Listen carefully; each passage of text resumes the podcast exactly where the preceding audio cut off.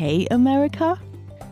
Klaus Brinkbäumer und Rike Havertz erklären die USA. Hallo zu OK America, dem transatlantischen Podcast von Zeit Online und MDR Aktuell. Ich bin Rika Havertz, US-Korrespondentin der Zeit in Washington, D.C. Und ich bin Klaus Brinkbäumer, Programmdirektor des Mitteldeutschen Rundfunks in Leipzig. Rike hat sich Washington ein wenig beruhigt. Ist Washington schockiert, verwundert über sich selbst? Wie geht es in der Hauptstadt? Ich glaube, ähm, es gab noch nie einen Tag, in dem äh, ganz Washington C-SPAN geguckt hat, also die, diesen Sender, der immer äh, relativ stoisch und langweilig äh, die ganzen Regierungsgeschäfte überträgt im Kongress überträgt. Und äh, natürlich vergangenen Freitag war es ja, war die Nacht der Nächte, als dieses Drama um Kevin McCarthy endlich zu Ende ging. Und ich glaube, da haben wirklich alle, also ich habe ja auch gesessen und habe es geguckt. Ich war nämlich nicht im Kapitol, also nicht an dem Abend und hatte äh, C-SPAN an, hatte Twitter auf und äh, Washington drehte, glaube ich, ein bisschen durch. Jetzt äh, fühlt sich wieder ganz normal an und ähm, ja, es war aber schon äh, interessant, wie diese Stadt so aufgeschreckt war durch dieses Drama, was sich da fünf Tage abspielte. Für diejenigen, es werden mutmaßlich wenige sein, unsere Hörerinnen und Hörer, die nicht wissen, worüber wir reden, lassen wir einen Cliffhanger Cliffhanger sein und nennen es mal die Demütigung des Kevin McCarthy. Auflösung folgt etwas später. Kurz zwei andere Themen. Ja, es gibt nämlich nicht nur politisches, äh, wobei am Ende sind auch diese Themen äh, politisch, aber es gab noch zwei Ereignisse, die die USA in diesem äh, neuen Jahr auch sehr bewegt haben. Wir wollen kurz darüber sprechen.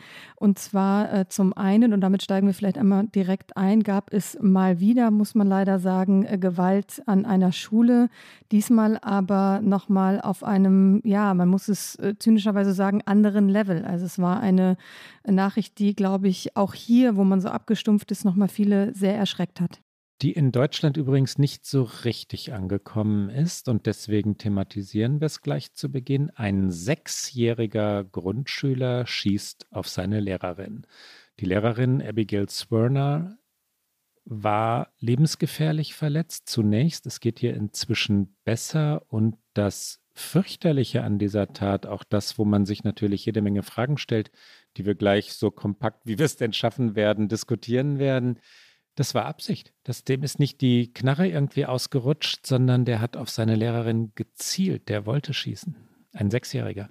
Ja, sie hat tatsächlich noch, das weiß man mittlerweile, die Hand gehoben tatsächlich und die Kugel ist durch die Hand und ähm, sie hat sich auch also äh, noch dann in ihrer schwersten Verletzung äh, darum gekümmert, dass die anderen Kinder den Klassenraum verlassen. Also sie hat da wirklich noch für andere gesorgt, bevor sie selbst Hilfe bekommen hat und alles, was man bislang weiß, was die Ermittler bislang öffentlich gemacht haben, hat eben äh, dieser Junge, viel mehr weiß man nicht, also man kennt noch keinen Namen, was ungewöhnlich ist, weil oft in den USA werden mutmaßliche Täterinnen und Täter sehr schnell benannt und man weiß nichts über ihn oder über die Familie. Was man aber weiß, ist, dass er eben diese Waffe, eine 9 Millimeter, von zu Hause mitgebracht hat und dass diese Waffe von der Mutter äh, legal äh, erworben wurde. Also es war keine der illegalen Waffen, die ja gerne verantwortlich gemacht werden für ähm, solche Taten, sondern es war eine Waffe, die offensichtlich im Umfeld dieses Kindes zu Hause ungesichert, relativ ungesichert muss sie gewesen sein, gelegen hat. Und damit ist er in die Schule gegangen und das in einer Grundschule. Und wir sprechen viel über Gewalt an Schulen, hier über Waffengewalt. Meistens sind die meist männlichen Täter älter, deutlich älter. Und natürlich ist das das, was das Land bewegt was bedeutet das für Sicherheit von kleinsten Kindern. Also wie können Eltern ihre Kinder in Schulen schicken, wenn äh, diese Dinge immer wieder passieren können. Das liegt natürlich auch daran, dass in diesem Land nach wie vor es keine einheitliche Waffengesetzgebung gibt und Virginia, wo es passiert ist, also der US-Bundesstaat Virginia, zum Beispiel nicht ein Gesetz hat, das vorschreibt, dass eben solche Waffen, wenn sie legal erworben sind, gesichert aufbewahrt werden müssen, zum Beispiel in einem äh, verschlossenen Schrank oder einem Tresor oder wie auch immer, auf jeden Fall nicht zugänglich für kleine Kinder. Und ein Sechsjähriger ist ein kleines Kind. Und dieses kleine Kind, dieser sechsjährige Erstklässler tatsächlich, hatte sich mit Abigail Swerner, der Lehrerin, die übrigens 25 Jahre jung ist, gestritten. Worum es genau ging, ist noch nicht bekannt, aber es hatte diesen Streit gegeben und dann eben, so sehr man bei einem Sechsjährigen von Absicht sprechen kann, hatte er sich tatsächlich vorgenommen, mutmaßlich jedenfalls, die Waffe mit zur Schule zu nehmen und zu schießen. Und dann gab es diese ganzen Szenen, die man kennt, ja, die man von all den Attentaten, die du gerade angesprochen hast, Rike, kennt. Polizeiwagen vor der Schule, Eltern, die dort stehen und sich Sorgen machten, Warnrufe, zunächst natürlich die Spekulation, dass dort ein Attentäter von, von Klassenzimmer zu Klassenzimmer laufe, weil das immer so ist in den USA. Und diesmal war es ganz anders. Wir hören einmal rein in das, was das Lokalfernsehen berichtet hat, weil wir dort all die bekannten Töne hören. Attentat an der Schule, wir hören den Polizeifunk, den Schulleiter, die Reporter, verzweifelte Eltern und dann auch das, worum es geht. Hier also ein Ausschnitt. Wir übersetzen jetzt nicht jedes Wort, es erschließt sich dann doch aus dem Lokalfernsehen. Und der Name der Schule noch, Virginia hattest du schon gesagt, die Rickneck Elementary School. Hier also der Auszug aus der Lokalberichterstattung. Meanwhile, in Virginia, an elementary school teacher is in the hospital tonight after police say she was shot by a six year old student, and they say it was no accident. All the units about it's going to be an active shooter. They're in lockdown, unknown where the shooter is at this time. Frantic moments outside of Virginia Elementary School Friday afternoon after parents were alerted about a shooting on campus. Female victim, she's been shot in the abdomen as well as a through and through into the hand. Investigators say a teacher was shot by a six year old student. A shooting, officials say, was deliberate. This occurred in a classroom, it was isolated. This was not a, a situation where we had a, a, a student going up or any other individuals going up and down the halls with, with actively firing. Officials say the six year old boy and the teacher were alone in a first grade classroom when an altercation broke out. That's when the boy pulled out a gun and fired. I'm, I'm in awe and I'm in shock and, um, and I'm disheartened. And, uh, and I really feel that we, we need to um, educate our children. The teacher, who officials say is in her 30s, was rushed to the hospital with life threatening injuries. Saturday, the mayor of Newport News saying her condition is trending in a positive direction. Detectives are now trying to determine how a six-year-old got access to a firearm and who the gun belonged to. We have been in contact with our Commonwealth attorney uh, and, and, some other entities to help us best get services to this to this um, this young man. Outraged parents voicing their concern with just the latest incident of gun violence at a school in the United States. Mich hat tatsächlich diese Tat äh, an etwas erinnert, was ich vor Jahren mal recherchiert habe. Ich war einmal in Texas an einer Grund- und weiterführenden Schule, weil das so ein kleiner Ort war, war da alles in einem Gebäude. Und es war die erste Schule im Land, die ihre Lehrer bewaffnet hat. Und das ist natürlich wieder der typische Moment. Es gibt jetzt so zwei Erzählungen nach dieser Tat. Zum einen die Heldengeschichte der Lehrerin. Und das finde ich auch legitim, dass man sagt, sie hat sich noch um die Kinder gekümmert. Sie hat da mutmaßlich noch Leben gerettet, weil sie sie sich eben erst um alle anderen gekümmert hat, bevor sie sich um sich selbst gekümmert hat. Aber trotzdem wird es dann gleich wieder so heroisiert, wo ich denke, die Frage muss doch eigentlich sein, was können wir tun, damit das nicht nochmal passiert, damit solche Taten nicht immer und immer wieder passieren. Und da kommt dann die zweite Erzählung ins Spiel, nämlich die Frage, wie rüstet man an Schulen auf? Und ähm, das ist natürlich die Erzählung, die dann oft, und das war damals in Texas auch so, ähm, äh, dass, dass die, der Glaube daran, wenn sich Lehrer nur bewaffnen würden, dass es dann sicherer würde für Kinder. Und ich glaube nicht daran und viele Expertinnen und Experten glauben nicht daran, weil natürlich eine Lehrerin wie zum Beispiel die 25-Jährige, die jetzt äh, verletzt wurde, in einer Krise Krisensituation, wer ist ausgebildet, dann gezielt eine Waffe auf einen mutmaßlichen Täter zu richten. Und wenn der Täter dann ein sechsjähriger Junge ist, wer schießt dann auf ein sechsjähriges Kind, wenn er eigentlich nicht dafür ausgebildet ist und sollte man das tun? Also sollte die Frage nicht eigentlich sein, was kann man tun, damit Kinder in diesem Land nicht einfach so an Waffen kommen? Und diese Frage kommt aus meiner Sicht in diesen Debatten, in denen wir jetzt wieder drin sind, immer so relativ als letztes, sondern es werden dann immer so viele andere Wege beschritten und man will sich einfach nicht eingestehen, dass dieses Land ein massives Problem äh, mit Waffengewalt und mit Waffen im Haushalt hat. Ich habe bei diesen Geschichten, bei diesen Vorfällen, Tragödien kann man es ja auch nennen, permanente Déjà-vus, Rike. Ich habe, das habe ich schon mal erzählt in einer früheren Sendung, damals, als es in Littleton, Colorado, dieses große Attentat gab ähm, an der Highschool dort von dort berichtet. Ich war für den Spiegel damals dort, genauso in Erfurt, als Robert S. Ähm, seinen Amoklauf ähm, im Gutenberg-Gymnasium dort. Welches Verb nimmt man da eigentlich? Beging, startete, durchführte, zu Ende brachte. Die Gedanken sind, sind dann immer, ähm, gehen, gehen zuerst zu den eigenen Kindern, bei mir jedenfalls. Ähm, ich weiß auch, dass gerade, gehen wir mal nach Amerika zurück, dass dort so eine Routine eingesetzt hat. Ja, fast täglich passiert irgendetwas an einer Schule und dann gibt es oft einen Toten oder ein verletztes Kind und dann, dann wird es nicht mal mehr berichtet, weil es so sehr Alltag geworden ist. Und immer mal gibt es dann einen fürchterlichen Amoklauf, der aus der Routine herausfällt, weil es mehr Tote sind oder weil es eine Grundschule betrifft. Und dann passiert so etwas wie das, worüber wir jetzt reden, ein sechsjähriger mutmaßlicher Täter. Die Kernproblematik oder das Kernproblem hast du punktgenau getroffen. Äh, über das Eigentliche wird nicht geredet, ne? dass das Land krank ist an viel zu vielen Waffen, dass es es nicht schafft, über die National Rifle Association, die Waffenlobby und deren Einfluss hinwegzukommen, dass sie das Problem, das ja, dass das Land so waffenstarrend ist und dass diese Waffen benutzt werden, niemals angeht. Und immer wieder, immer wieder, immer wieder kommen wir dahin zurück.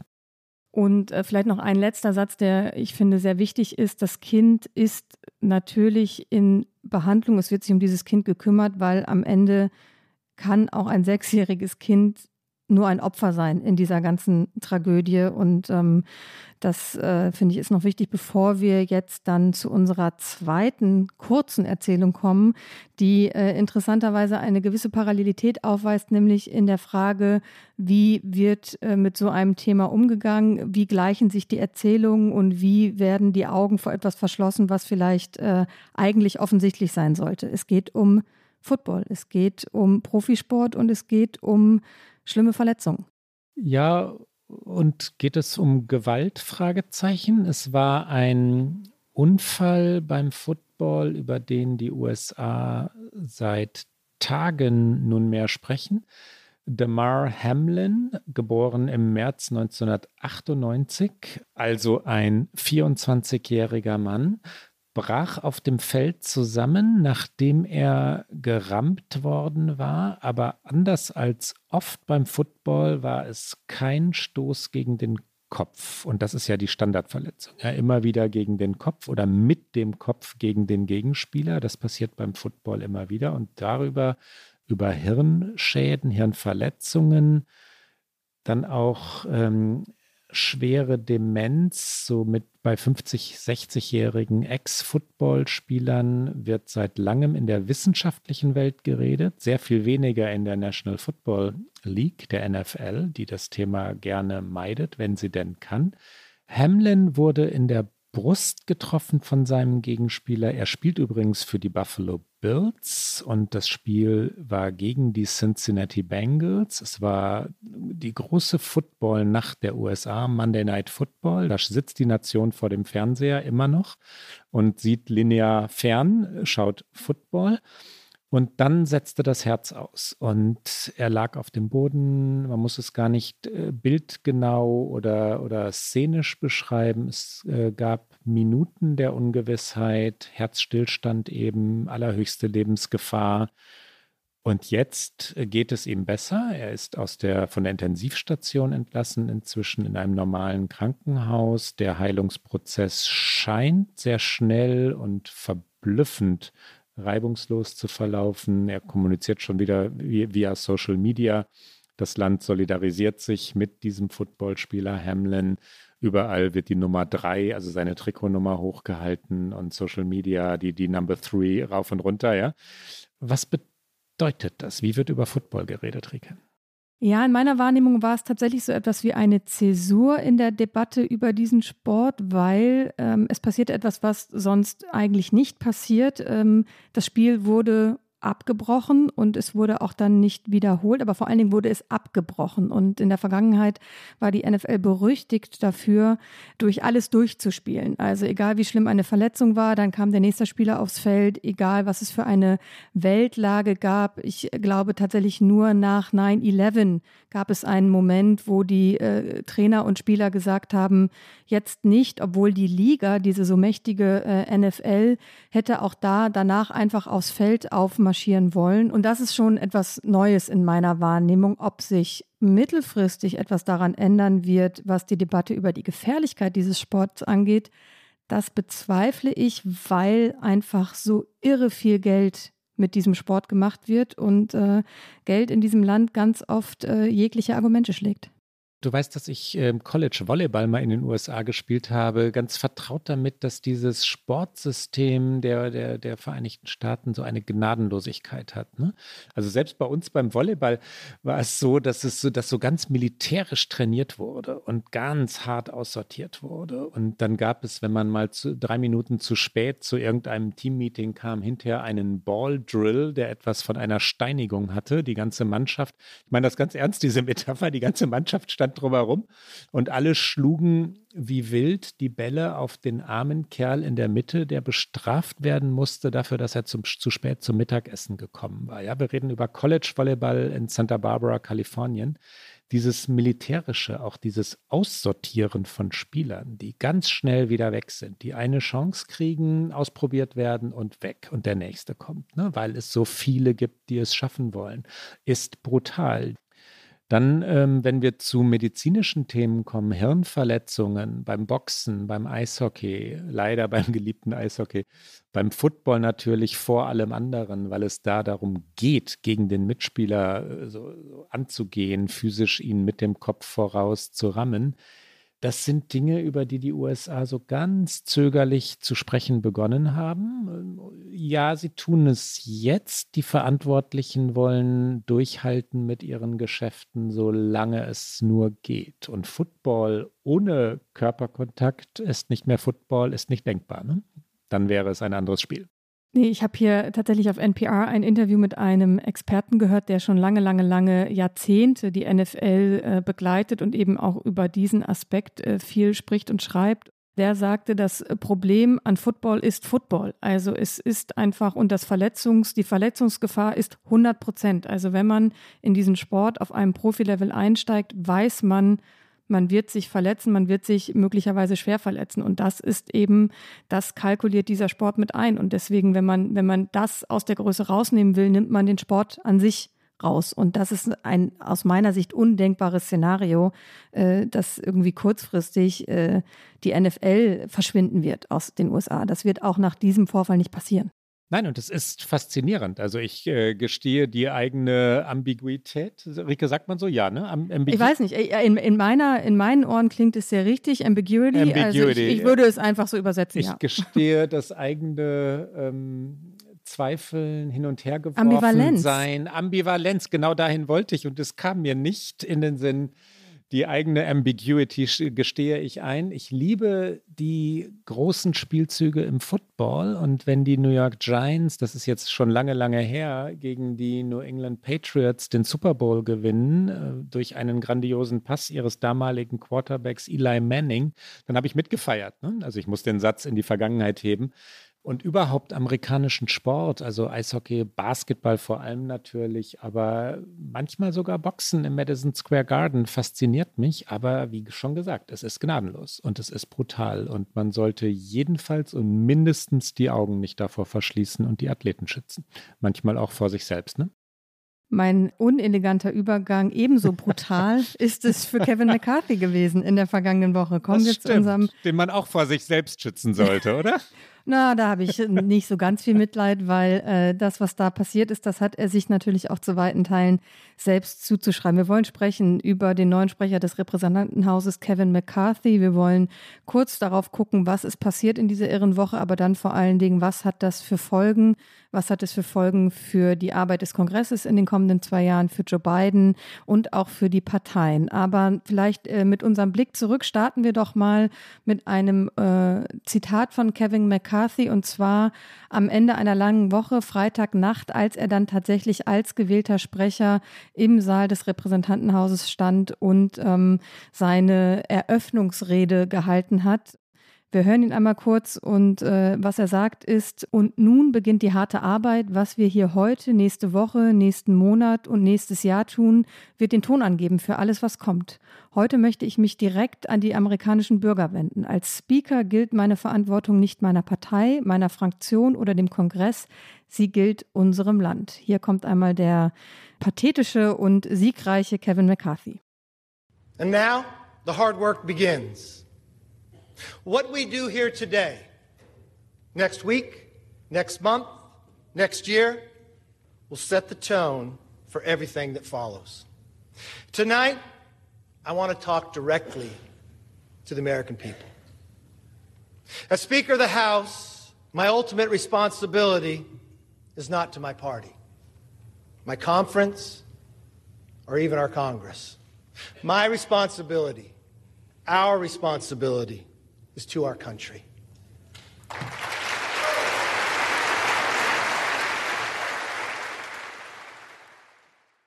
In irgendeiner Kolumne, ich glaube Rike Brad Stevens, ich bin mir nicht mal ganz sicher, habe ich den wunderbaren äh, Begriff Squeaker of the House gesehen. Squeaker ist der Quietscher, Quietscher, nicht, man sollte es nicht englisch aussprechen, wenn man es ins Deutsche übersetzt, der Quietscher des Hauses, ähm, weil man ihn nicht mehr wirklich Speaker nennen kann. Wir kommen gleich noch drauf. Er hat so viele Konzessionen gemacht, er hat sich gedemütigt, er hat sich unterworfen, aber jetzt ist er es. Ist er eigentlich ein glücklicher Mann jetzt?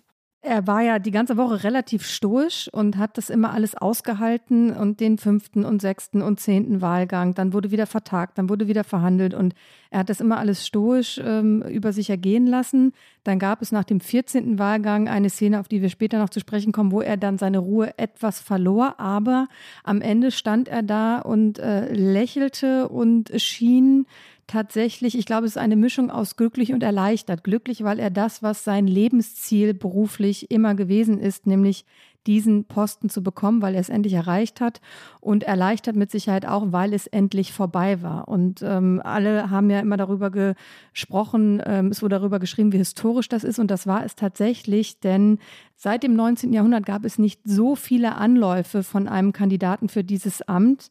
Mehrere Wahlgänge gab es zuletzt tatsächlich 1859, 1860. Damals war es der Republikaner William Pennington, der erst im 44. Wahlgang zum Vorsitzenden gewählt wurde. Damals hat es mehrere Wochen gedauert. Ich glaube, das politische Washington im Jahr 2023 hätte es mehrere Wochen nicht ausgehalten. Schon diese fünf Tage fühlten sich sehr, sehr lang an und äh, mehr als nur einen Wahldurchgang, um diese kurze historische Schleife zu beenden, gab es zuletzt tatsächlich 1923. Das heißt, wirklich 100 Jahre hat es gedauert und äh, Kevin McCarthy ist, äh, würde ich sagen, der schwächste Speaker, den die Republikaner je hatten und das hat Folgen. Ja, es hat Folgen, weil er Konzessionen machen musste. Er hat den ultrakonservativen, nicht kalkulierbaren, sehr weit rechts stehenden Republikanern, die aus der Trump-Welt kommen, Leuten, die das Wahlergebnis von 2020 leugnen, Zusagen gemacht, die ihn einholen werden. McCarthy wird mutmaßlich irgendwann von diesen Leuten abgeschossen werden. Er hat ihnen die Regeln so bereitet, dass sie ihn jederzeit aus dem Amt abberufen können. Er gibt ihnen Ausschüsse, also die Kontrolle über Ausschüsse, die gefährlichsten Republikaner haben es erzwungen, dass sie nun aufgewertet werden. Ja, und sie sind eine winzige Minderheit. Sie haben viel zu viel Bedeutung bekommen durch das, was sie durch ihre Geschlossenheit anrichten konnten.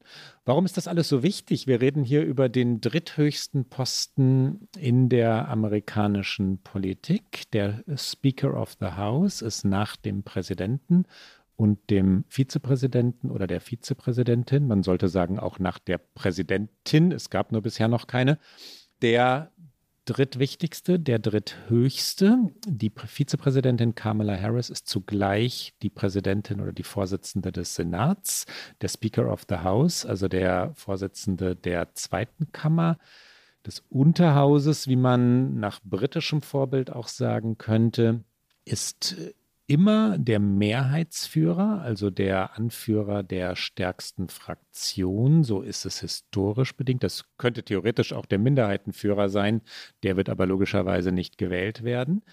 Und das ist Kevin McCarthy. Wenn Präsident und Vizepräsidentin gemeinsam ausfallen würden, würde Kevin McCarthy nun die USA repräsentieren. Man kann schon verstehen, dass er das wollte, dass er sich dafür jahrelang verbogen hat, also auch immer wieder Donald Trump unterworfen hat um dann doch wieder mal ganz kurz gegen Donald Trump aufzustehen und sich dann sofort wieder zu unterwerfen, nach Mar-a-Lago zu fahren und ewige Loyalität zu versprechen das kann man nicht mehr verstehen. Der Mann, wir hatten es schon einmal, hat kein Rückgrat und Mitleid hat er auch nicht verdient, Rike. Nee, ähm, ich glaube wirklich nicht, weil er, du hast es gerade gesagt, er wollte es, er ist ein Opportunist, er hat äh, wirklich äh, sein gesamtes Tafelsilber verscherbelt, das, was du gerade gesagt hast, dass er jederzeit abgeschossen werden kann. Es reicht ein einziger Abgeordneter, also um es mal äh, plastisch zu machen, wenn Matt Getz, einer der wirklich großen Never Kevin-Anführer und loyaler Trumpist, wenn der jetzt künftig schlechte Laune hat und sagt, mir gefällt es alles nicht mehr, was Kevin McCarthy da macht, oder er hält sich nicht an die Zusagen, die er uns hinter verschlossenen Türen gemacht hat. Das muss man nämlich auch dazu sagen. Man weiß noch gar nicht, was Kevin McCarthy wem alles versprochen hat, um diese Stimmen zu bekommen. Wenn Matt Getz also künftig sagt, mir passt das alles nicht mehr, dann reicht sein, er alleine, er braucht keine anderen Mitglieder seiner Partei, er alleine kann sagen, ich stelle einen Antrag, dass wir über unseren Speaker abstimmen. So, dann muss er noch immer nicht sagen, dann muss diese Abstimmung nicht erfolgreich sein, aber diese Gefahr hängt in den kommenden zwei Jahren über Kevin McCarthy und äh, ich stimme dir zu, ich glaube nicht, dass er das zwei Jahre überleben wird. Und das gab es zuletzt äh, John Böhner, ähm, der sehr mächtige Republikaner, der ist tatsächlich auch einmal derartig abgeschossen worden, äh, als es aber mehrere innerhalb der republikanischen Fraktion gab, die ihn nicht wollten und die dann äh, Paul Ryan in diesen Speakerposten gehoben haben, was aber auch nicht von langer Dauer war.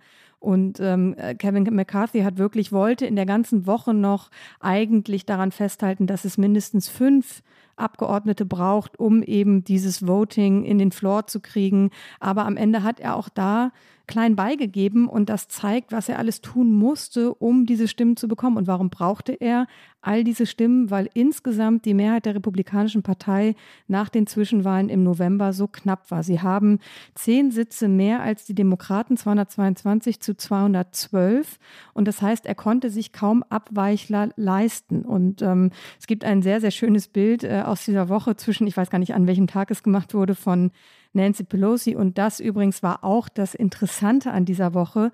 Solange kein Sprecher gewählt ist, kann diese Kammer nicht anfangen zu arbeiten. Keine Abgeordneten waren vereidigt und es gab eben dann auch noch keine Regeln. Und normalerweise ist zum Beispiel klar geregelt, in welchem Winkel die C-SPAN-Kameras aus dem Saal senden können. Es ist klar geregelt, was Fotografen dürfen oder nicht dürfen, ob sie überhaupt zugelassen sind. Weil es diese Regeln alle noch nicht gab, haben wir eben äh, auch alle diejenigen, die es nicht in den Saal auf die Pressetribüne geschafft haben, also nicht nur ähm, die Einblicke, die wir Journalisten sonst eben haben und beschreiben können, sondern jeder, der einfach C-SPAN angemacht hat, konnte alles sehen. Und unter anderem gab es eben eine Aufnahme von Nancy Pelosi, wo sie auf irgendeinem Zettel ähm, so sah aus wie kleine Mathe-Rechnungen, aber also wo klar war, ähm, sie hat halt auch gezählt, welche Stimmen er hat und welche er nicht hat. Und man muss sagen, Nancy Pelosi, die konnte rechnen. Die ist nicht in eine Abstimmung über ihre Funktion gegangen, wenn sie sich nicht sicher war, dass sie alle Stimmen beisammen hatte. Und da gab es natürlich auch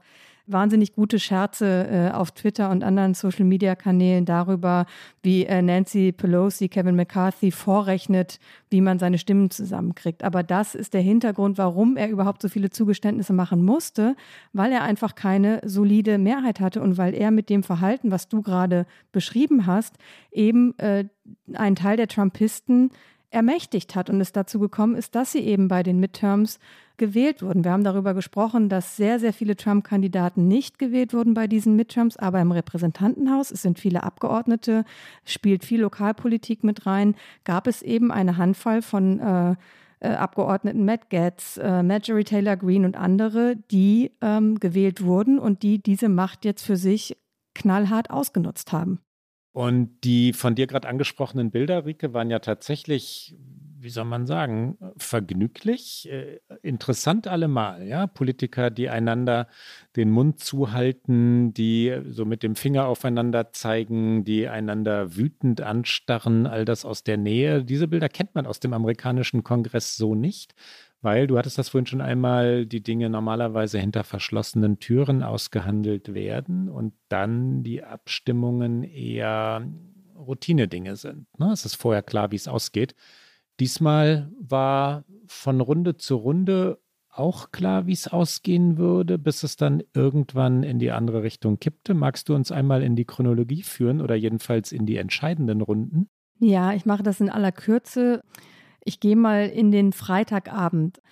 Freitagmorgen gab es, ich glaube, Abstimmung Nummer 13. Danach hatte äh, Kevin McCarthy nochmal eine Vertagung beantragt in den späten Freitagabend US-Zeit. Also es ging dann tatsächlich um 10 Uhr abends weiter, weil er dann eben noch letzte Stimmen eingesammelt hat und weil er eben keine Stimme verlieren konnte, hat er tatsächlich zwei seiner Unterstützer zurück nach Washington gerufen. Das muss man sich mal vorstellen, so knapp war es. Also der Abgeordnete Ken Buck aus Colorado und Wesley Hunt aus Texas, die mussten zurückkommen. Äh, Ken Buck hatte, glaube ich, einen kleinen Eingriff, eine OP, aber Wesley Hunt aus Texas war nach Hause zurückgekehrt, um bei seiner Frau zu sein, die in genau dieser Woche, wo diese Speakerwahl anstand, wegen Komplikationen eine Frühgeburt hatte und deswegen verständlicherweise wollte äh, Wesley Hunt bei seiner Frau sein und dann hat er einen Anruf von Kevin McCarthy gekriegt, du musst kommen, du musst deine Stimme für mich abgeben, weil sonst schaffe ich es einfach nicht. Also die, diese Dinge liefen dann am Freitag noch ab. Die mussten dann alle nach Washington zurückkommen, deswegen eine Vertagung. Und in diesem Block der Verweigerer, der Anfang der Woche ungefähr so bei 21 war, gab es eine relativ große Anzahl an Menschen, die nicht unbedingt etwas gegen Kevin McCarthy haben, die aber unbedingt Regeln durchsetzen wollten äh, auf fiskalpolitischer Ebene, die eben die Regeln des Kongresses in ihrem Sinne geändert haben wollten, die eben republikanisch sehr ideologisch sind. Und die hat er dann mit einer Konzession nach der nächsten auf seine Seite gezogen. Und dann gab es aber eben eine Handvoll und Matt Getz ist derjenige, der da besonders herausstach, denen es um Zerstörung tatsächlich geht, denen es nicht darum geht, etwas in diesem Prozess zu ihren Gunsten zu verändern, zum Beispiel Macht vom Speaker wegzunehmen, um sie mehr Abgeordneten zuzuschreiben, sondern die wollen eigentlich zerstören. Und Deswegen war klar, die kann er nicht so richtig von sich überzeugen und ähm, versuchte die zu überzeugen, mit einer Enthaltung zu stimmen. Also im Grunde genommen zu sagen, present. Das bedeutet, man ist da, aber man stimmt nicht für Kevin McCarthy, man schlägt aber auch keinen anderen vor. Matt Getz hatte zwischendurch bei Wahlgang, weiß ich nicht, sieben oder achtmal Donald Trump vorgeschlagen als Speaker. So. Und so kam es dazu, dass am Freitagabend in der 14. Abstimmung McCarthy dachte, jetzt habe ich alle zusammen. Und dann wurde gewählt und ähm, es ist auch wirklich, also es war wirklich, äh, es war gutes Fernsehen, auch wenn es relativ äh, stoisch war, wenn man da immer hörte. Und dann heißen ja auch mindestens vier Leute Miller bei über 400 Leuten und dann war Miller Ohio, Miller Nevada. Und dann wurde immer gesagt, wie sie halt stimmen. Und äh, als Matt Getz aufgerufen wurde, sagte er gar nichts. Und das kann durchaus mal passieren, weil Leute gehen ja auch mal auf die Toilette, sonst was. Am Ende eines Wahlgangs wird dann nochmal jeder Name aufgerufen, der sich nicht geäußert hatte. Und dann kam Matt Getz nochmal und dann sagte er das erste Mal in dieser Woche present. Und das bedeutete eine Enthaltung, was eben rechnerisch, es ist sehr komplizierte Mathematik, zugunsten von McCarthy einzählt, wenn Leute sich enthalten, aber nicht für jemand anderen stimmen. Und dann jubelten schon einige Republikaner. Das Problem war nur, es reichte nicht. Und äh, McCarthy wusste das auch. Man sah es ihm halt an. Und dann, das habe ich gerade schon gesagt, äh, spielten sich Szenen ab, die man nicht glauben konnte. McCarthy stand dann auf, ging durch den Saal zu Matt Getz, redete auf ihn ein. Ähm, der saß da und äh, hörte sich das alles an, schien sich aber nicht irgendwie umstimmen äh, lassen zu wollen. Und ähm, dann, äh, du hast es schon gesagt, gab es einen Abgeordneten, Mike Rogers, der ähm, offensichtlich körperlich zurückgehalten werden musste, der auf Getz zustürmte und offensichtlich ihn dazu bewegen wollte, jetzt endlich seine Blockade aufzugeben. Und es war wirklich äh, Szenen, die man so noch nicht gesehen hat. Dann hieß es, okay, wir vertagen uns bis Montag, wo man hier in Washington schon dachte, das können wir doch jetzt nicht noch ein ganzes Wochenende mit uns rumschleppen. Und dann muss irgendetwas passiert sein, was aber auch bis jetzt noch niemand so richtig rausbekommen hat, was passiert ist, weil auf einmal stimmten, man muss dann auch abstimmen über diese Vertagung. Und äh, alle Republikaner fingen an, für diese Vertagung zu stimmen und dann auf einmal in der Mitte dieser Abstimmung stimmten sie auf einmal dafür, nicht zu vertagen. Das heißt, irgendetwas muss passiert sein. Und Kevin McCarthy hat natürlich in seinem Team diverse Leute, die dann auf Menschen eingeredet haben. Und äh, dann haben sie halt gesagt, nein, wir wollen doch noch einmal abstimmen. Und dann kam es dazu, dass sich am Ende 216 Republikaner für ihn entschieden haben und sechs Kollegen sich eben enthalten haben, sprich mit Present nur äh, gestimmt haben. Und damit hatte er genug Stimmen und war endlich gewählt und das Drama hatte ein Ende gefunden. Jetzt war ich doch nicht so kurz, aber ich glaube, es ist wichtig, um diese Mechanik zu verstehen, warum äh, alle auch so gefesselt davon waren und warum es jetzt in den kommenden zwei Jahren so hart wird für McCarthy, irgendetwas in seiner eigenen Fraktion zustande zu bringen, weil dieser Sieg so teuer erkauft war. Es war der 15. Wahlgang und was dann wirklich auffiel, war der Stil und das Niveau des neuen Minderheitenführers der Demokraten, Hakeem Jeffries, der immer wieder in, ich glaube wirklich in sämtlichen 15 Wahlgängen alle Stimmen seiner Fraktion erhalten hatte. Nicht eine Abweichlerin, nicht ein Abweichler. Ne? Komplett geschlossen. 212 jedes Mal. Ähm, das ist eine ganz schön absolute Behauptung. 15 mal 212, aber sie, sie waren so geschlossen, wie sie selten sind, die Demokraten. Und was für ein Kontrast. Das heißt ja immer, wie machtbewusst die Republikaner seien und wie schlecht organisiert ihre liberaleren Gegenspieler. Diesmal nicht. Diesmal war es genau andersrum. Was ich aber eigentlich sagen wollte, Jeffries hielt dann eine Rede, es heißt äh, aus dem Stand, ohne lange Vorbereitung, ohne Teleprompter, in welcher er über die Demokratie an und für sich redete. Diese Rede machte ihn zu einem Star for One Night, also einem Star für eine Nacht. Wir hören gleich rein. Er spricht davon, dass Demokratie statt Demagogie oder statt der Demagogen siegen müsse. Freiheit statt Faschismus. Solche Begriffe fallen dort von Reife im Englischen Maturity over Mar-a-Lago redet er, Wahlrecht statt Wählerunterdrückung, Yes we can statt You can't do it. Yes we can war der berühmte Obama-Slogan. Und nicht ganz zufällig wird Jeffries nun mit dem großen Vorbild Obama verglichen. Hier kommt Hakeem Jeffries. House Democrats will always put American values over autocracy.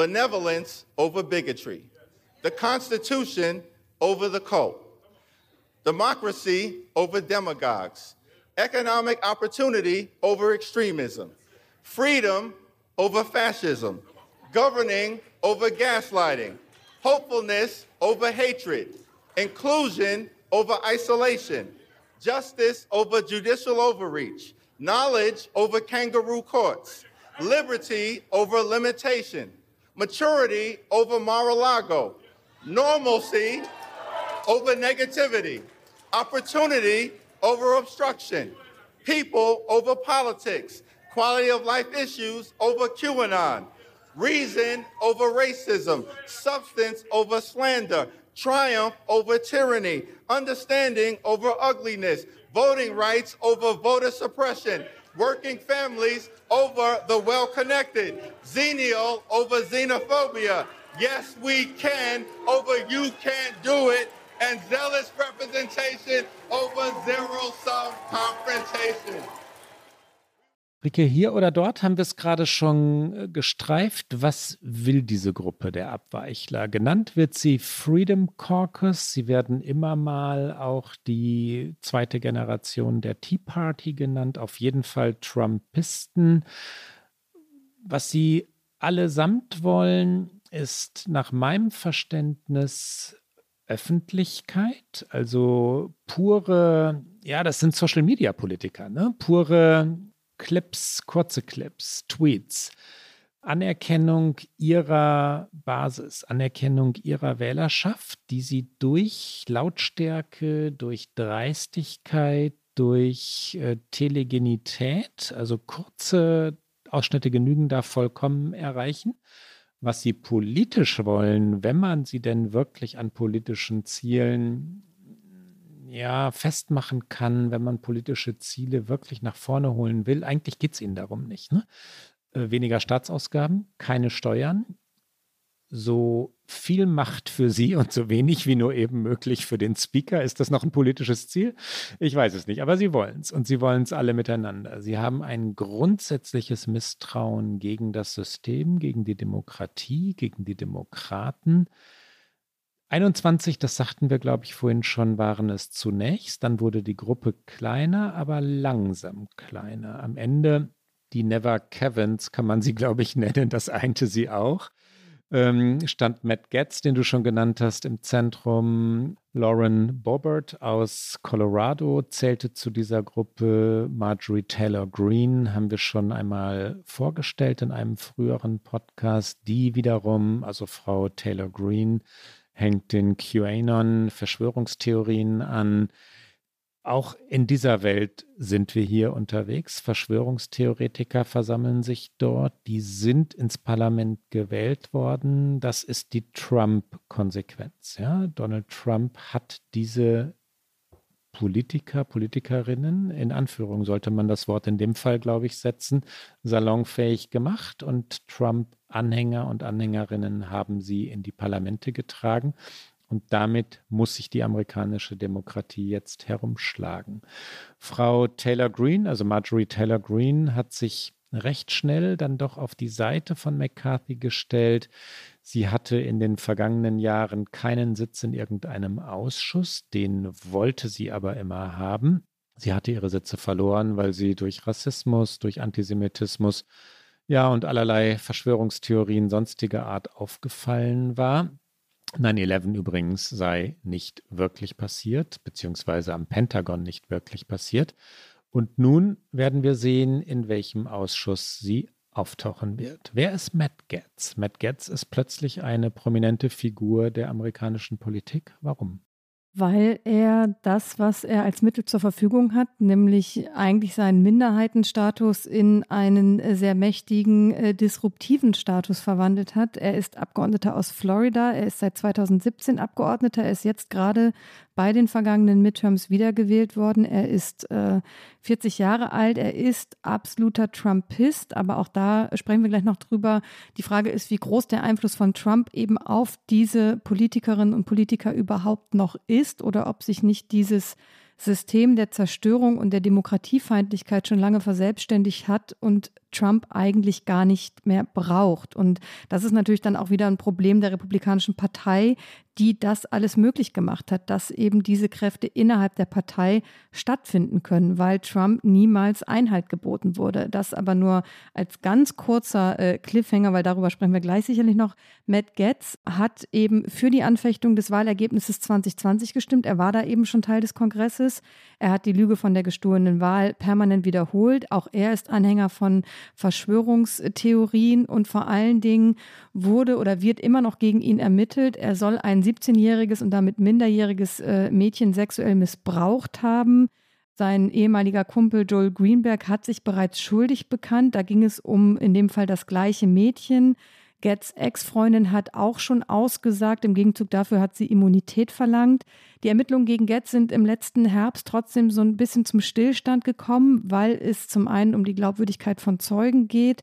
Es geht aber auch darum, gibt es wirklich direkte Beweise gegen Getz, der das alles abstreitet. Geschlossen ist dieser Fall noch nicht. Es erscheint mir unwahrscheinlich, dass es noch zu einer Anklage kommt, aber das war, ich erinnere das, ein riesiges Thema. Und äh, äh Anfang 2021, so im Frühjahr, als eben äh, Biden vereidigt war, äh, Trump in Florida war, war ich auch mal in Florida in diesem absurden Ort The Village ist, diesem Rentnerdorf, ähm, das tatsächlich aus dem Boden gestampft wurde, eine, eine Community für Menschen 55 plus. Ich würde sagen, der Altersdurchschnitt ist noch ein bisschen höher und ähm, alle hart republikanisch in, in diesem, an diesem Ort. Und da tauchten Matt Getz und Marjorie Taylor Greene für eine Veranstaltung auf. Sie hielten da Reden, um zu sagen, wir tragen Trumps Ideologie in die nächsten Wahlen, in die Midterms 2022. Und da habe ich Matt Getz persönlich erlebt. Und da hatte er gerade Geburtstag gehabt und ist dieser Skandal und diese Frage, ob er ein minderjähriges Mädchen sexuell missbraucht hat, stand offen im Raum und er machte einen wirklich schlechten und geschmacklosen Scherz darüber darüber, dass CNN seinen Geburtstag so hindrehen würde, er hätte ihn mit lauter schönen Frauen verbracht. Also er hat über seine eigene ähm, Ermittlung im Grunde genommen sich, sich lustig gemacht und, und niemand im Saal hat sich groß daran gestört. Ich habe damals mit vielen Leuten da gesprochen, die gesagt haben, ja, ja, es ist ja auch alles nicht bewiesen und ja, die Unschuldsvermutung gilt natürlich auch für Matt Getz. In seinem Umfeld haben sich dann aber sehr, sehr viele Menschen schuldig äh, bekannt, was eben diesen Vorwurf angeht und selbst wenn daran nichts dran ist, macht man aus meiner Sicht nicht, nicht so Scherze darüber und ähm, er ist einfach, äh, politisch steht er im Grunde genommen für, für alles, was eben Trump ausmacht. Und das sind Lügen, Verschwörungen, Zerstörung der Demokratie, Zerstörung des Staates. Und ähm, das hat er für sich genutzt. Er hat am Ende dieser Woche dann ähm, sich, ich lache ein bisschen, weil es, es, es klingt sehr diplomatisch und er hat die ganze Woche gesagt, äh, Kevin McCarthy wird die Stimmen heute nicht haben, morgen nicht haben, nächstes Jahr nicht haben. Und dann, als er gewählt wo, worden ist, äh, hat Getz gesagt, ich denke, dass das Repräsentantenhaus dank der Arbeit, die geleistet wurde, um die Macht außerhalb des Sprechersitzes zu demokratisieren, in einer viel besseren Position ist. Und das ist unser Ziel. Also er hat versucht zu sagen, das, was wir hier für ein Schauspiel abgezogen haben die ganze Woche, dient am Ende der Kammer und dient einem besseren demokratischen Prozess. Und das kann man bis auf eine kleine Ausnahme, über die wir gleich noch sprechen, aus meiner Sicht anzweifeln. Vor allen Dingen kann man anzweifeln, dass Matt Getz wirklich daran interessiert ist. Und ähm, ob er jetzt zum Beispiel einen äh, Sitz in dem Ausschuss bekommt, der zum Beispiel darüber entscheidet, wie es mit den Hilfen für die Ukraine weitergeht, das ist noch offen, aber das ist sein Ziel. Er hat immer gesagt, ähm, wir müssen diese Hilfen in die Ukraine einstellen, wir müssen das Geld in den USA ausgeben. Also er kann eine wichtige Stimme werden, auch für Dinge, die außerhalb dieser Kammer relevant sind und die international relevant sind.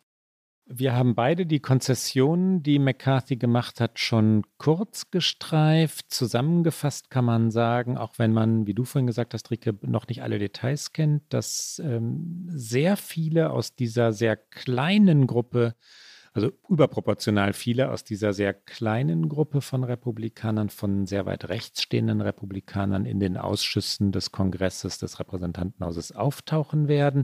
Die New York Times hat berichtet, dass aus dieser ja ultrakonservativen Fraktion, das ist schon fast äh, eine, eine seriöse Verkleisterung oder Verharmlosung ja, dieses Trupps, dass aus dieser Gruppe ein Drittel der Sitze im Geschäftsordnungsausschuss besetzt werden. Also in diesem Ausschuss bekommt diese ultrakonservative Fraktion ein Drittel der Sitze, was eine übermächtige Rolle für einen sehr kleinen Kreis ist das, was du vorhin schon gesagt hast, nur da wir es jetzt noch einmal zusammenfassen, jeder einzelne Abgeordnete kann jederzeit eine Blitzabstimmung zur Absetzung des Sprechers erzwingen, die gute Chancen haben wird, und zwar jedes Mal gute Chancen haben wird, wenn denn die Demokraten der Absetzung zustimmen, was wahrscheinlich ist. Ja?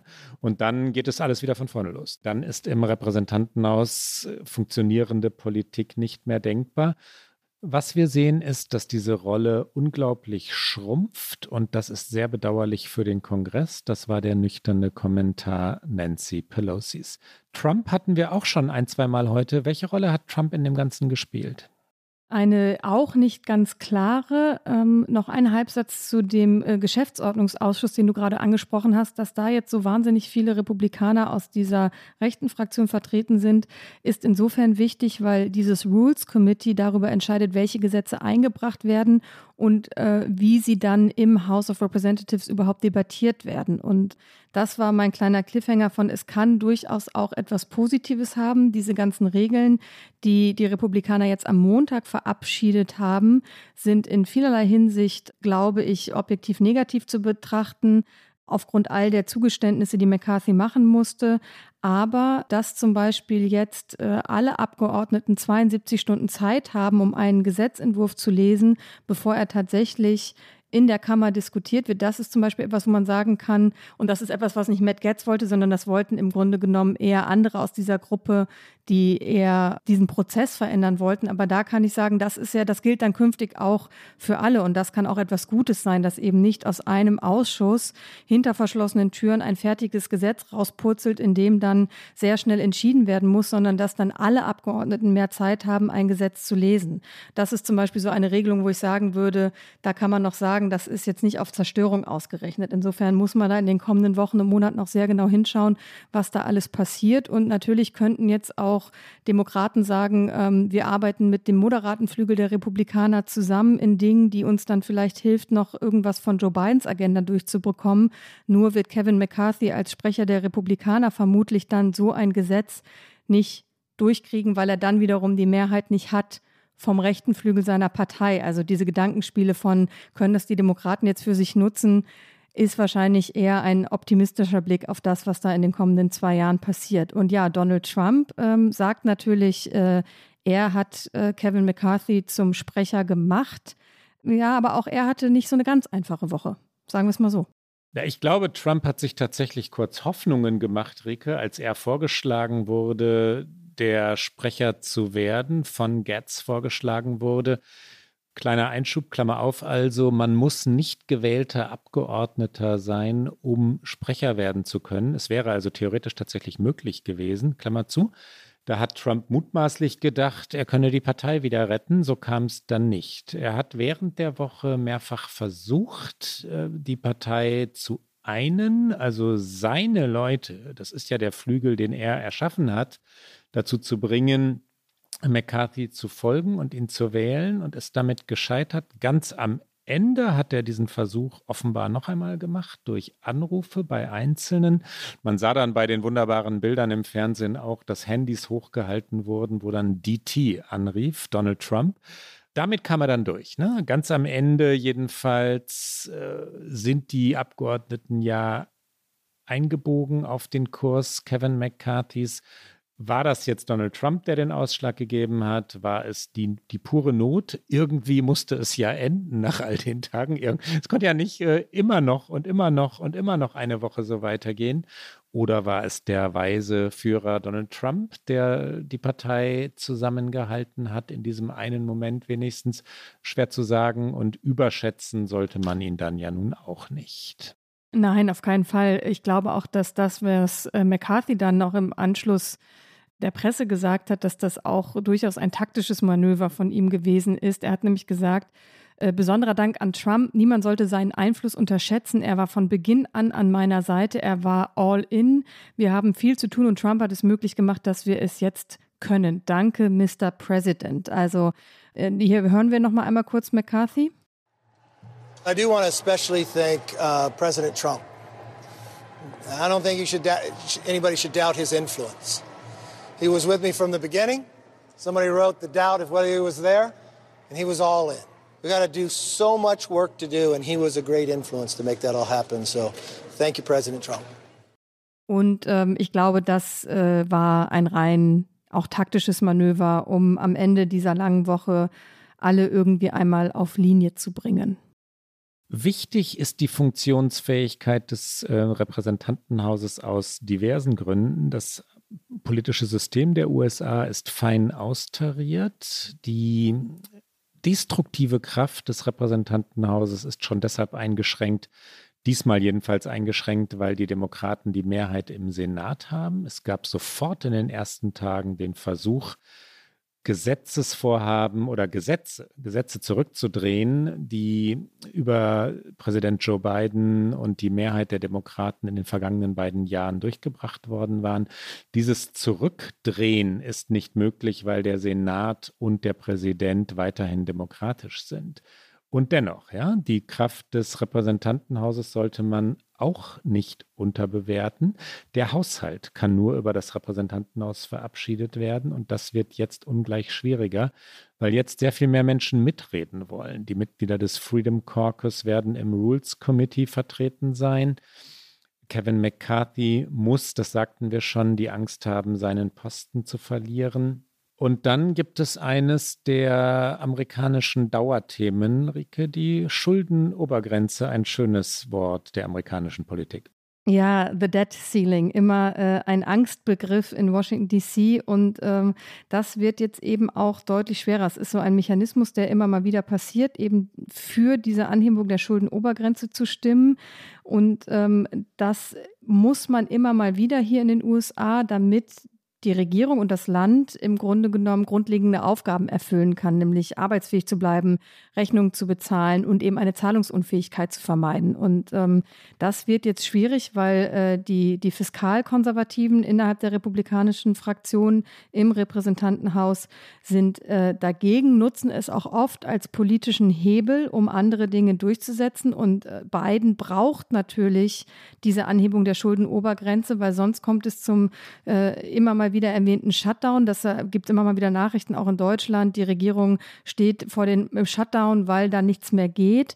Ähm, man kann sich vielleicht noch daran erinnern, als es ganz dramatisch war, nämlich 2011, als Obama damals eben äh, mit einer republikanischen Mehrheit im Repräsentantenhaus zu tun hatte und es lange keine Einigung erzielt werden konnte und deswegen eben alles zum Stillstand gekommen war. Da werden dann auch Staatsbeamte nach Hause geschickt, also quasi in den unbezahlten Urlaub, weil einfach die Gehälter nicht mehr bezahlt werden können. Und der Hintergrund des Ganzen ist, dass die US-Regierung jedes Jahr weit mehr Geld ausgibt, als sie einnimmt, was eben zu einem Haushaltsdefizit führt. Das ist erstmal komplett normal. Es gibt hier aber kein Gesetz, das der Regierung vorschreibt, ihren Haushalt auszugleichen. Und das bedeutet, dass der Gesetzgeber in regelmäßigen Abständen eben Gesetze zur Anhebung der Kreditaufnahmegrenze verabschieden muss. Also dann sagt die Regierung, okay, jetzt haben wir nicht auch durch unsere Kredite nicht mehr genug Geld, um die Rechnung zu bezahlen. Das heißt, wir müssen eben die Schuldenobergrenze anheben, um, äh, um dann wieder neue Kredite aufnehmen zu können und eben unsere Rechnungen bezahlen zu können. Und ähm, das wird ungleich schwerer, weil eben die Hardliner in der Republikanischen Partei ähm, äh, sind natürlich eben äh, gegen zu viele Schulden, gegen die Anhebung der Debt Ceiling, aber nicht unbedingt, also und per se ist es ja auch richtig, dass man sagt, man kann nicht bis ins Endlose Geld ausgeben, aber man muss natürlich die Funktionsfähigkeit der Regierung sicherstellen. Und das wird jetzt mutmaßlich als Hebel genommen, um vielleicht dann andere Dinge zu erzwingen, nämlich ähm, ähm, Sozialversicherungsleistungen oder vor allen Dingen auch viele Bundesgelder, die in in das, was wir Sozialstaat nennen, fließen, zu drücken. Das ist nämlich das Ziel dieser fiskalkonservativen Republikaner, da eher zu sparen. Und äh, dieser Mechanismus der Debt Ceiling kann dabei eine Rolle spielen oder auch das, was du sagst, dass eben kein Haushalt verabschiedet werden kann ohne das Repräsentantenhaus. Und da können natürlich jetzt auch die Republikaner sagen, ein Haushalt, der so viel in Sozialstaat investiert, wie es die beiden Regierungen ja eigentlich immer äh, gesagt hat, dass sie das machen möchte und weiter ausbauen möchte, den werden, dem werden wir so nicht zustimmen. Das heißt, das kann jetzt in den nächsten zwei Jahren hakelig werden und damit natürlich die Gefahr dieses Regierungsstillstand erhöhen. Wir hatten nach den Midterm-Elections gefolgert und da waren wir ja auch nicht ganz allein mit dieser These, dass Amerikas Demokratie eine Wende zum Guten äh, genommen und hinbekommen habe, weil die Trumpisten, die Wahlleugner, also die zerstörerischen Kräfte überall im Land abgewählt oder nicht in Ämter gewählt worden waren. Aber die spielen ihre Macht aus. Ne? Die sind äh, fulminant, jedenfalls dann, wenn sie geschlossen sind und die modernen Medien auf ihre Weise nutzen, wie sie das im Moment tun. Die Partei, boah, schwer zu sagen, was aus den Republikanern werden wird. Im Moment haben sie größte Mühe, sich selbst zusammenzuhalten, wenn sie denn überhaupt noch eine Partei im eigentlichen Sinne sind. Es kam zu einer ja, bemerkenswerten Szene, als der Minderheitenführer im Senat, Mitch McConnell, zusammen mit Joe Biden in Kentucky auf einer Brücke oder vor einer Brücke stand. Die wollten dort über das Infrastrukturgesetz überparteilich verabschiedet sprechen, dieses Gesetz bewerben. Biden hatte das, wir haben darüber ausführlich berichtet, Rike, durch den Kongress gebracht im vergangenen Jahr. Und dort sagte Mitch McConnell, ich habe immer das Gefühl, dass es egal ist, wer gewählt wird. Wenn alles vorbei ist, müssen wir uns nämlich auf die Dinge konzentrieren, auf die wir uns einigen können. Er klang fast wie Joe Biden als Mann der Einheit, der Einigkeit. Er klang fast so, als sei alles in bester Ordnung. Hier kommt der Originalton. We all know these are really partisan times.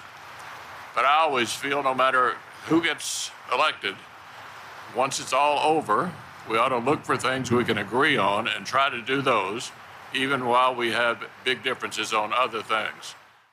Und schwer zu verstehen ist Mitch McConnell ja auch immer mit seinem Kentucky-Slang, aber es ist nicht alles in Ordnung.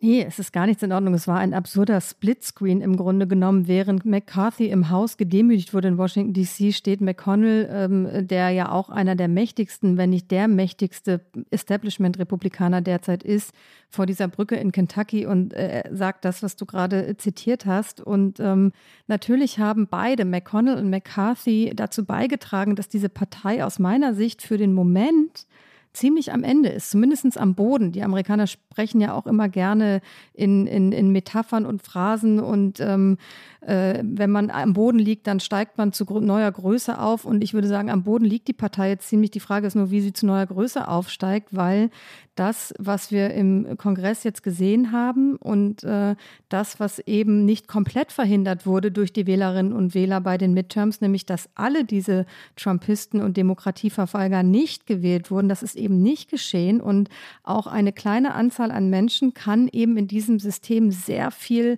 Macht ausüben, sehr viel zerstören, wenn sie das wollen. Und ähm, McConnell und McCarthy beide haben zugelassen, dass sich diese Lügen, dass sich diese Wut, dass sich diese Lust an Zerstörung Zerstörung eben auch innerhalb der Partei weiter festsetzen kann, weil sie eben, und das ist ja nochmal das Absurde dieser Woche, dass der Freitag, an dem McCarthy dann endlich gewählt wurde, wo es dann aber eben zu diesen absurden Szenen kam, es war der zweite Jahrestag des Sturms aufs Kapitol, es war der 6. Januar und die Menschen, Matt Getz unter anderem, die äh, das auch alles äh, im Grunde genommen unwidersprochen hingenommen haben, die Joe Biden seinen rechtmäßigen Wahlsieg nehmen wollten, die standen da und haben eben in, mit der Zerstörung von innen versucht weiterzumachen. Und das haben eben die Republikaner selbst zu verantworten. Und ähm, ich weiß nicht, wie sie sich davon lösen wollen. Ich glaube, die Midterms waren auf jeden Fall für McConnell und andere natürlich eigentlich ein deutliches Signal, dass ein Festhalten an Trump nicht richtig ist. Und jetzt versuchen sie sich ja auch irgendwie so ein bisschen halbherzig durch die Hintertür zu verabschieden. Spender springen ab. Ähm,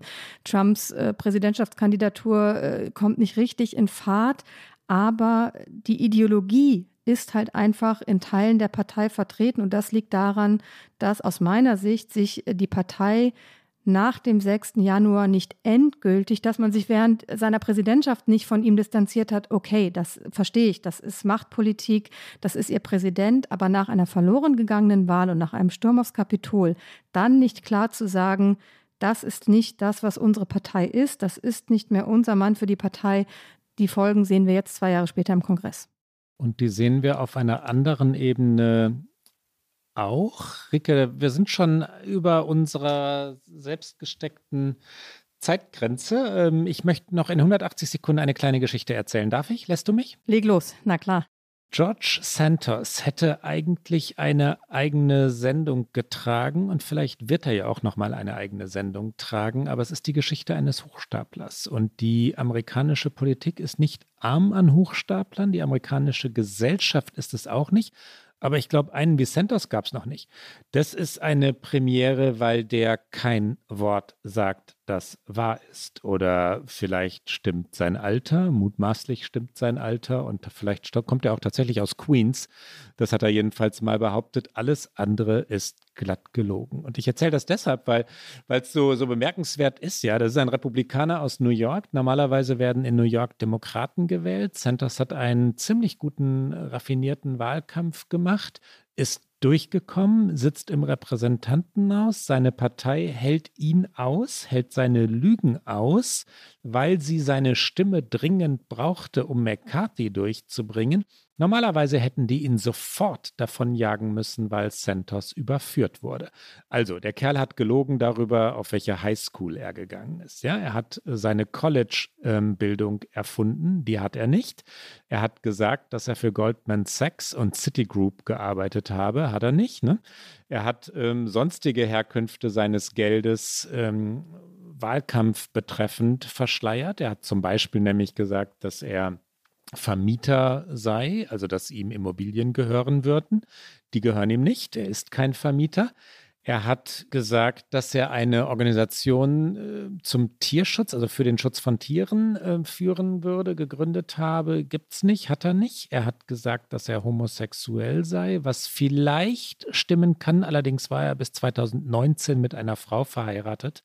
Er hat gesagt, dass seine Mutter ähm, in Verbindung mit 9-11, also dem 11. September, gestorben sei. Das stimmt nicht. Er hat gesagt, seine Großmutter sei ein Holocaust-Opfer. Frei erfunden ist sie nicht. Er hat von sich selbst gesagt, er sei Jewish, jüdisch und redet sich an der Stelle heraus, er habe Jewish gesagt, nicht Jewish. Jewish meint so ja jüdisch denkend, jüdisch fühlend, so annähernd jüdisch. Wie absurd kann es noch werden? Santos, 34 Jahre alt, Republikaner, geboren in Queens. Das stimmt vielleicht. Und lügen darf man nach Donald Trump, ja? Lügen darf man in dieser Partei nach Donald Trump. Der Kerl ist vereidigt worden und hat seinen Sitz. Die, die ihn gewählt haben, laufen Sturm. Das ist jetzt keine Metapher, die ich gerne mag, aber die Proteste sind laut in New York aber er sitzt im Repräsentantenhaus. Ich glaube, es waren 240 Sekunden, viel mehr waren es aber nicht, Rike. Nein, und es ist natürlich auch eine äh, wunderbare Geschichte. Ich möchte sagen, ähm, mit einem leichten Augenzwinkern, ein Abgeordneter, wie sie die Republikanische Partei gerade verdient. So kann man es sagen, Herrgott, ja, und die lassen den gewähren. Wir kommen zu unserer allerliebsten, allerschönsten Abschlussrubrik.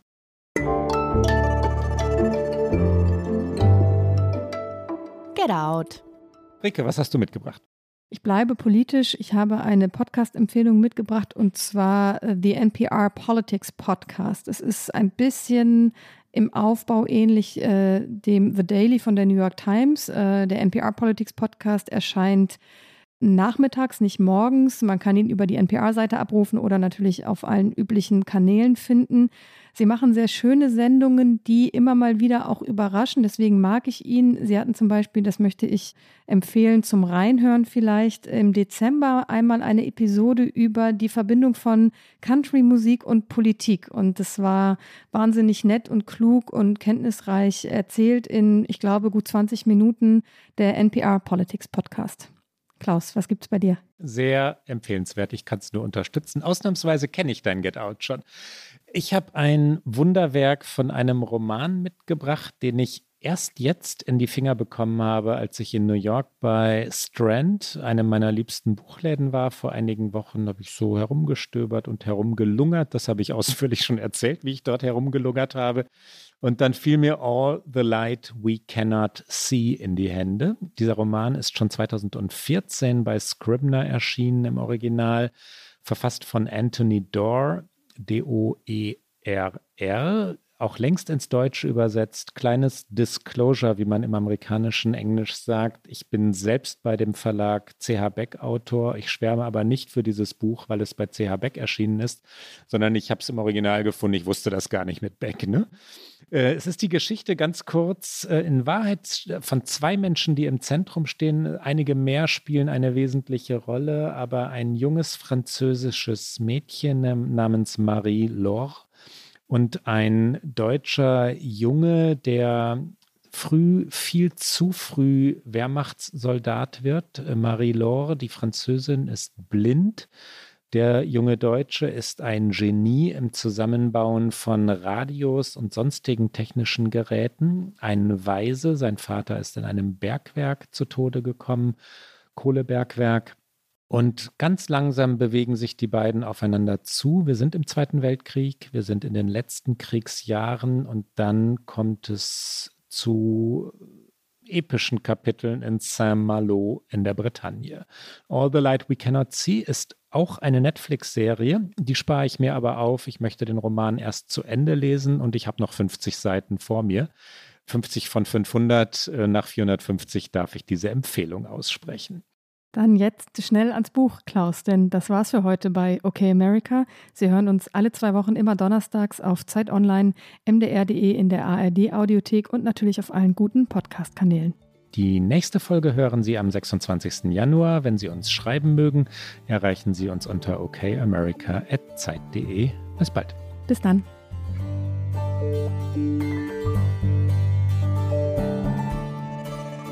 Okay America ist ein Podcast von Zeit Online und MDR aktuell.